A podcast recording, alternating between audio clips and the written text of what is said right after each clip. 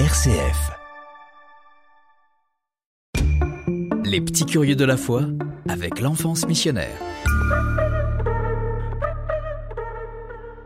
Bonjour, je m'appelle Louis, j'ai 9 ans. Qu'est-ce qui se passe après la mort? Ce qui se passe après la mort, je, je ne peux pas ne te répondre sans répondre profondément avec ma foi de chrétienne. Euh, pour moi, ce qui se passe après la mort, c'est tout d'abord une chose, c'est une rencontre. C'est une rencontre avec le Seigneur, une rencontre en face à face, une rencontre en pleine lumière, et une rencontre où euh, le Christ voudra voudra que je sois avec lui et auprès de lui.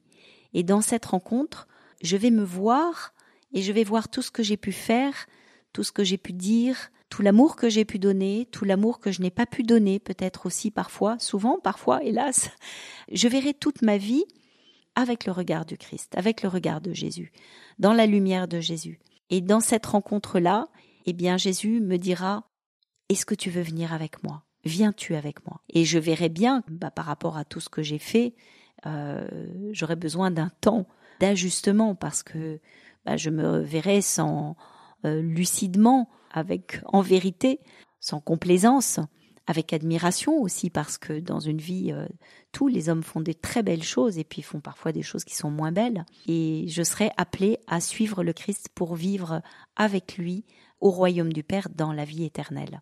Voilà, donc profondément, profondément, c'est d'abord une rencontre. Alors, on pourrait dire aussi, et j'aime dire à mes enfants, par exemple, pourquoi prier pour ceux qui sont morts? Pourquoi prier pour les défunts?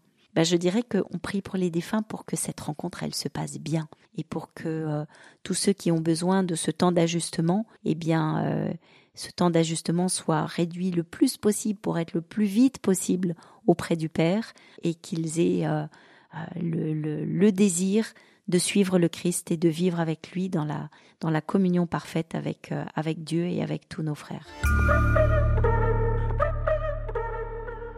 Si je ne crois pas en Dieu, il se passe quoi? Alors Corentin, euh, si tu ne crois pas en Dieu, il se passe quoi? En fait, comme ça, j'ai envie de te dire, enfin, il se passe rien, tout simplement.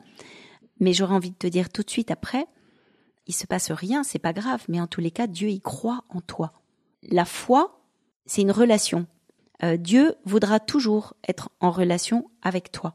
La foi, c'est une réponse à ce désir profond de Dieu d'être en relation avec toi. C'est ta liberté, si toi tu ne veux pas être en relation avec euh, le Seigneur, tu exerces ta liberté et c'est bien, c'est profondément à respecter. Euh, si un jour tu as envie de, de rentrer en relation avec le Seigneur et de comprendre qui il est, ben tu vas approfondir ta foi en découvrant la parole de Dieu, en rencontrant d'autres chrétiens, dans le silence, dans la prière aussi. Et tu verras que progressivement, rencontrer le Seigneur, eh bien, c'est un petit peu comme quand on fait de la poterie. Petit à petit, eh bien, le Seigneur va nous transformer. Saint Irénée, il utilisait une très belle image. Il disait, il va faire avec la pauvre argile que nous sommes un vase incroyablement précieux et il va faire une œuvre d'art. Voilà. C'est comme si, en fait, l'homme, il était un peu comme un, tas de, un tas d'argile sans forme. Et plus on rentre dans la connaissance de Dieu, plus on se nourrit de sa parole, plus on se nourrit de lui, plus il nous transforme intérieurement pour être à son image en fait, à son image et à sa ressemblance. C'était Les Petits Curieux de la foi avec l'enfance missionnaire.